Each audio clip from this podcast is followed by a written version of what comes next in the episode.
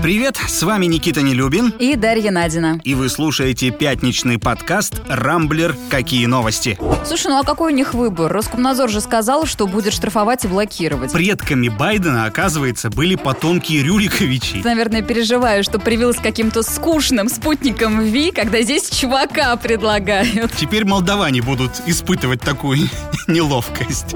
Здесь мы не просто обсуждаем главные события недели, но и пытаемся разобраться, как они влияют непосредственно непосредственно на нас с вами и нашу жизнь. Помогают нам в этом эксперты и пользователи Рамблера. Всю неделю мы следили за новостями и отобрали для вас самые интересные.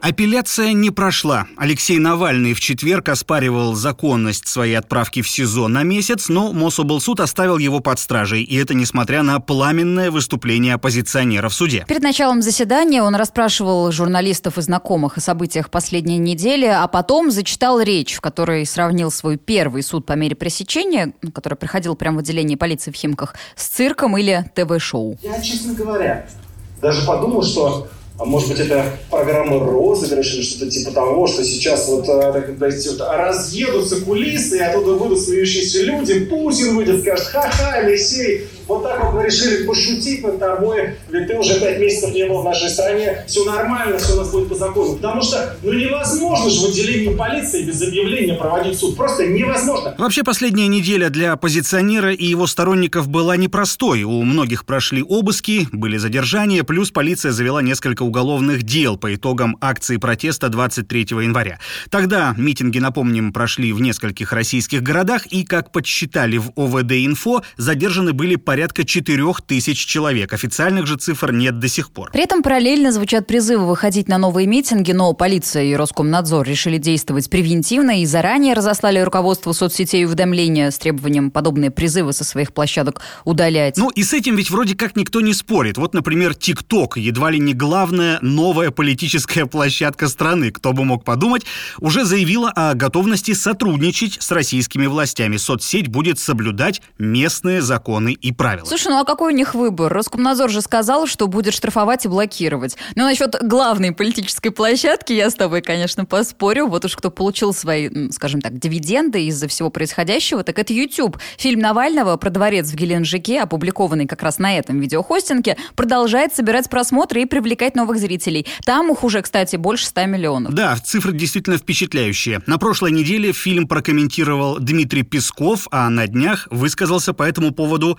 и Владимир Путин. Я не смотрел этого фильма просто за отсутствием свободного времени для просмотра такой, э, такой информации. Но э, листал видеоподборки, которые мне помощники принесли. Сразу хочу ответить на ваш вопрос. Ничего из того, что там указано в качестве моей собственности, ни мне, ни моим близким родственникам не принадлежит и никогда не принадлежала. Никогда. Путин также заявил, что бизнесом не интересуется и никогда не интересовался. Единственное, что его привлекло из записанного в фильме, так это виноградники. Он даже пошутил, что после окончания карьеры президента мог бы вполне пойти работать в Абрау Дюрсо на позицию юрист-консульта к Борису Титову, который руководит этой компанией. Громче всех смеялся над этой шуткой, видимо, сам Титов, ведь на заявлениях президента акции его компании на Мосбирже в понедельник в взлетели аж на 11%. Успех был ярким, но коротким. Довольно скоро эффект от шутки сошел на нет, и цена скорректировалась. Шутки шутками, но давай вернемся все-таки к протестам и к статистике МВД. В столичной полиции в прошлый четверг отчитались о числе возбужденных дел по итогам митингов 23 января. За различные правонарушения к административной ответственности привлечены 267 человек. Расследуется еще 7 уголовных дел за нападение на сотрудников полиции, а вот самих полицейских за чрезмерное применение силы почему-то не судят. Возможно, дела все-таки появятся. Во-первых, все мы видели кадры, на которых ОМОНовец пинает в живот женщину, вставшую у него на пути в Петербурге. Там история продолжает раскручиваться. И вообще-то есть надежда, что силовика к ответственности привлекут. Плюс РБК писали на днях, что Управление собственной безопасности МВД начало опрос митингующих, пострадавших при задержании на протестах. Такого раньше не было. И вообще жалобы часто игнорировались в прошлом. Ну, как говорил герой одного хорошего фильма, ох, не знаю, ох, не уверен. Тем более, что про этого упыря с запотевшим забралом появились недавно другие новости. Э, стоило пострадавшей Маргарите Юдиной написать заявление в полицию, как на нее тут же начали оказывать давление. Внезапно вдруг выяснилось, что сыновья Юдиной вовремя не встали на воинский учет, и их теперь могут забрать в армию, а органы опеки совершенно неожиданно, опять-таки, заинтересовались, в каких условиях проживает ее несовершеннолетняя дочь. С чего бы вдруг? И потом заступаться за этого силовика ведь начали всякие вечерние пустозвоны и прочие теледоктора, а это уже верный признак того, что несчастной женщине из Петербурга почти наверняка предстоит пережить еще немало неприятностей. Слезоточивый газ, водометы и дубинки, тысячи протестующих, погромы, беспорядки. Вот кто бы мог подумать, что все это про тихую и спокойную Голландию. На этой неделе там продлили локдаун из-за коронавируса, и обезумевшие от самоизоляции местные жители вышли на улицы и принялись крушить все на своем пути.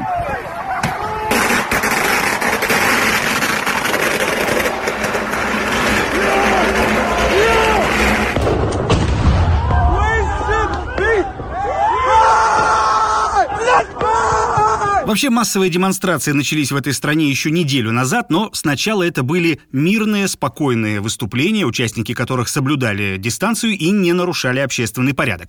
Ситуация резко изменилась, когда власти ввели комендантский час, запретив до 10 февраля выходить на улицу после 9 вечера, да еще и под угрозой штрафа в размере 95 евро. В последний раз такое было после Второй мировой войны. Власти Нидерландов оказались в растерянности. Они не видели таких протестов лет 40, плюс в стране сейчас правительственный кризис. В итоге они не придумали ничего лучше, как отправить на улицы футбольных фанатов. Прекрасная затея, прекрасная. После появления таких дружинников протесты чуть стихли. Вообще удивительная, конечно, история. Я думал, что все будет наоборот.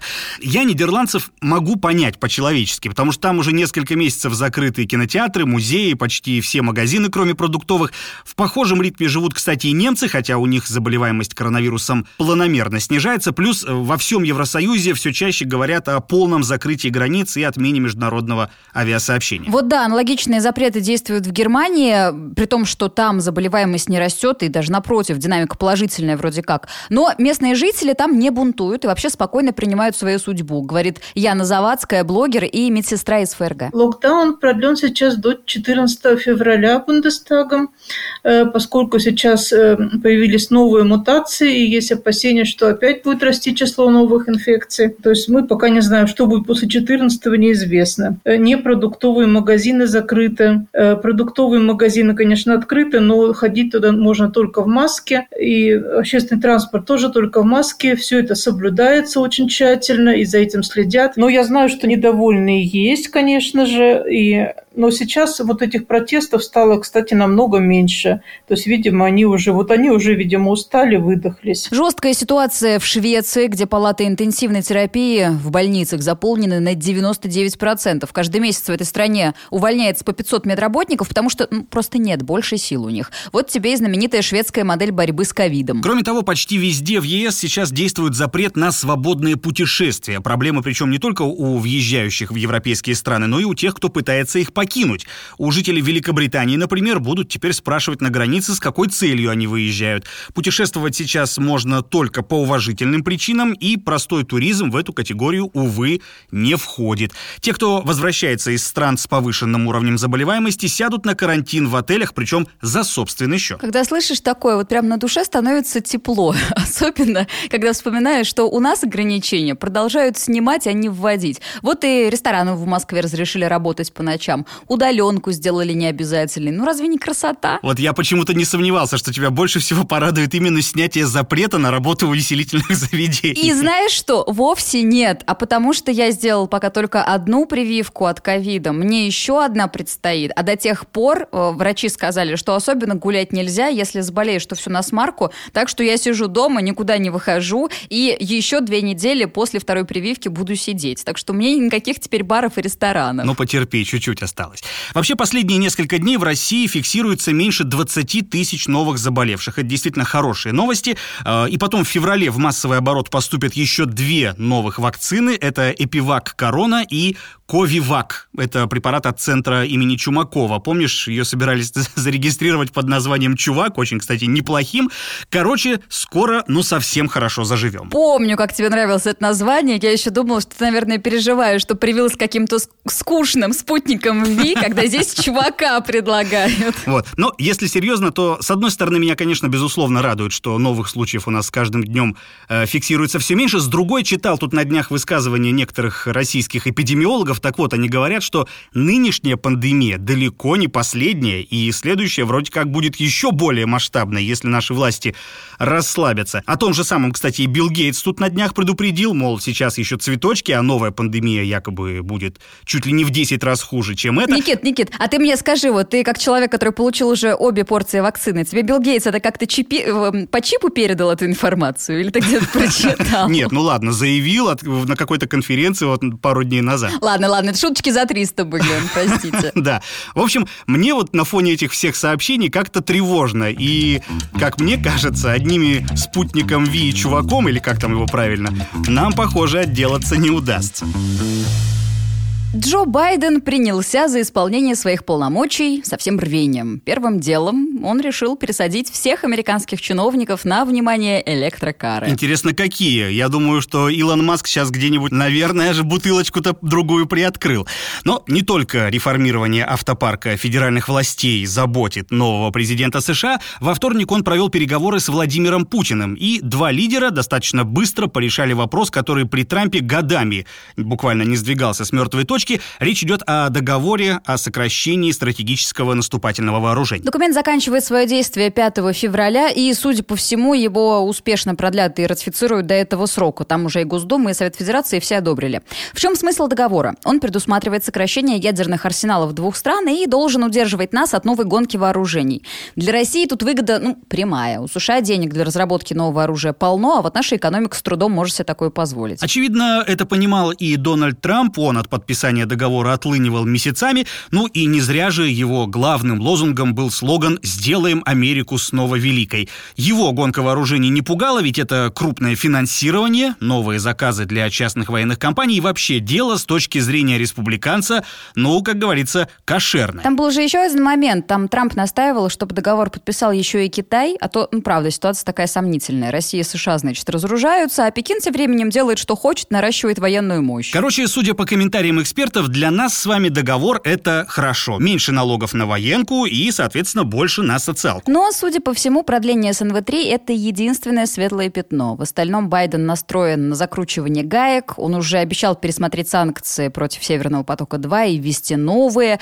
Э, к тому же американского президента очень заботит Украина и берлинский пациент. Так что проблем в двусторонних отношениях нам в ближайшие четыре года точно не избежать. Ну, Собственно, никто и не ожидал, что Байден, придя к власти, тут же начнет как-то активно налаживать отношения с Россией. Все-таки, как ни крути, а за последние несколько лет они испортились настолько, что перспектива возможной перезагрузки, ну, в моих глазах, по крайней мере, выглядит крайне туманно. С одной стороны, да, а с другой, ведь у всех сейчас много внутренних проблем. В США тоже, у них пандемия там гуляет нещадно, и очень много смертей, много заболевших, и удар по экономике существенный. Были надежды на то, что Байден просто будет больше заниматься внутренними внутренними делами, а про внешние забудет на 4 года. Вот тогда было бы неплохо нам всем. Да уж. Тут, кстати, на этой неделе выяснилось, что предками Байдена, оказывается, были потомки Рюриковичей. Так. Да, есть такой французский сайт, Генианет называется. Так вот, э, специалисты тамошние изучили генеалогическое древо нового президента США,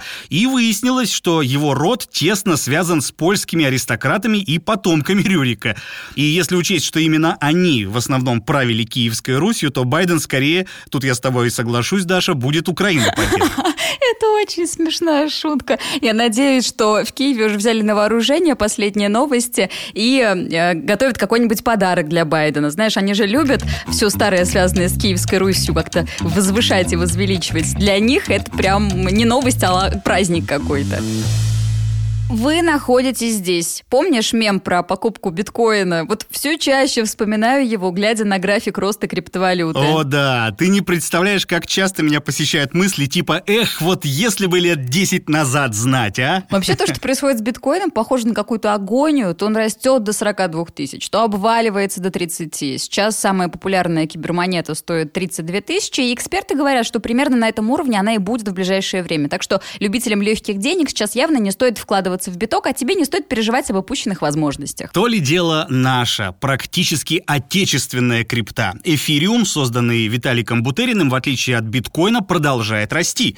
Фьючерсы на эфир поступают в оборот Чикагской товарной биржи, и это делает альткоин неплохим инструментом для вложения денег. Об этом говорят финансовые эксперты. Ну и, кстати, существует еще куча разных криптовалют. На фоне бесконечной пандемии почти все они тоже растут. Чтобы вложиться, конечно, надо эти деньги где-то взять делать. Вот я читаю про все эти альткоины, биткоины, смотрю на крутые графики, воображаю себя где-то в Калифорнии, а потом выглядываю в окно, а там Россия, грязь, кризис, в общем, грустно. Кстати, про Россию. Тут был свежий опрос, тебе должно понравиться. Сервис Superjob выяснил, сколько денег нужно русскому человеку для счастья. Сейчас выясним, так, так, так. попадаешь ты в эту сумму или нет. Оказалось, что, кстати, не так много. Всего 160 тысяч рублей в месяц. Губа не дура у русского человека. У тебя меньше запросов, поскромнее. Ну, ты знаешь, смотря как считать. Не буду говорить вслух. Давай, рассказывай дальше. Вот. Тут, кстати, еще любопытно вот что. Запросы мужчин на 30% выше, чем у женщин. Первым в среднем надо 187 тысяч в месяц, а вторым 146. А, кроме того, опрос показал, что сумма, необходимая для счастья, растет вместе с возрастом. У молодежи до 24 лет это 135 тысяч рублей, а у тех, кто старше 45, уже запросы вырастают до 190. Вообще, учитывая наши средние зарплаты, сколько там сейчас по стране? 40 40 тысяч? Ну, где-то так, Короче, да. все, все эти запросы кажутся уж больно нереалистичными. И главное, очевидно, что работодатели совершенно не готовы платить своим работникам по 150 тысяч. Из-за пандемии бизнес сейчас буквально на грани жизни и смерти. Ну, все же видят. Но, скорее всего, запросы людей отвечают э, времени, потому что цены растут, а мы все продолжаем беднеть. Только и остается, что мечтать. Знаешь, я сразу вспомнил сейчас историю про американского программиста, который забыл пароль от цифрового кошелька с семью тысячами биткоинов. Посмотрел бы он на нынешние запросы россиян и только бы в усы усмехнулся, если они у него есть. Хотя, если он еще два раза введет неправильный код, то даже 150 тысяч рублей ему за счастье сойдут. А я вот все понять не могу, почему у мужчин запросы выше, чем у женщин. Ведь объективно вам нужно чуть меньше, чем нам. Ну вот я трачу, например, довольно много денег на одежду, косметику, на косметолога, на парикмахера. Э, куча просто расходов. Зачем вам на 30% больше? Это нам надо больше. Возвращаясь к денежным запросам россиян, в принципе, знаешь, 166 10 тысяч рублей для счастья – это, как мне кажется, вполне объективная цифра. Я вот, например, сегодня официально вступил обеими ногами, так сказать, в ипотеку. И по моим личным прикидкам 160 тысяч рублей э, в месяц – это сумма, которая, пожалуй, тоже могла бы меня сделать счастливым. С нетерпением жду следующее Евровидение. И вовсе не для того, чтобы снова услышать Уна Little Big. Просто в этом году на конкурсную площадку наконец возвращается Филипп Киркоров. Причем едет он не от России, а от Молдавии. Неожиданно. Вместе с певицей Натальей Гордиенко. Кто такая, чем знаменита, я лично не знаю. Я тоже. Вообще все это очень забавно. Киркоров ведь много раз гонял на Евровидении как продюсер. То с Лазаревым, то с Биланом, то с Лорак, то с Колдуном. Да и сам выступал на конкурсе 26 6 лет назад. Выглядел он тогда, ну, если честно, хуже, чем теперь. Зато пел неплохо. Всегда забудь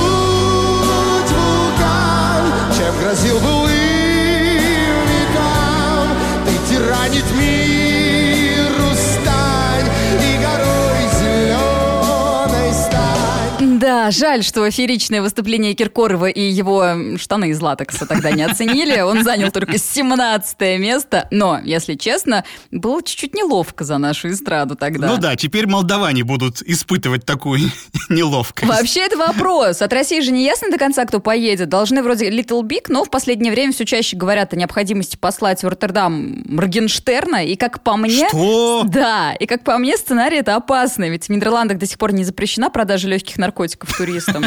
Тут как бы конкурсант не потерялся Э, где-нибудь. Да. Ну, вообще, насколько я понимаю, Филипп Бедросович поедет в Роттердам все-таки не как участник, а именно как продюсер и один из авторов э, песни. Хотя его нынешний образ, на мой взгляд, идеально вписывается в формат Евровидения, который уже давно превратился из музыкального песенного конкурса в такие показательные выступления фриков со всего мира. И Киркоров с его безумными нарядами на сцене, мне кажется, смотрелся бы весьма органично. Другое дело, с какой песней он мог бы поехать, если бы выступал лично. Все-таки на Евровидении ценятся хиты настоящие, которые потом все лето будут из каждого утюга звучать. А у Киркорова, ну что, хотя цвет настроения синий, что-то вроде этого, мне кажется, с такой песней ты не покоришь западную эстраду. Вообще меня, если честно, ввергает в недоумение, что некоторые уже, скажем так, немолодые наши артисты активно заигрывают э, с поколением Z. Смотрится это все, на мой взгляд, довольно нелепо и грустно. Ведь я еще помню, наверное, и ты, Даша, тоже, те времена, когда у Киркорова был собственный самолет с его огромной фотографией на фюзеляже. Он ведь действительно был самый крутой поп-артист э, в стране. И вот сейчас смотреть за его кривляниями, ну, такое себе развлечение. А придется. Евровидение будет в мае, и наверняка мы с тобой еще не раз расскажем об этом в подкасте и даже посмотрим его для того, чтобы опять-таки потом итоги подвести здесь. На этом пока все. Вы слушали пятничный подкаст «Рамблер. Какие новости?». В главных событиях недели разбирались для вас Никита Нелюбин. И Дарья Надина. Не пропускайте интересные новости, слушайте и подписывайтесь на нас в Google Подкаст, Apple Подкаст, Яндекс Музыки и Castbox. Увидимся на rambler.ru. Хороших вам выходных.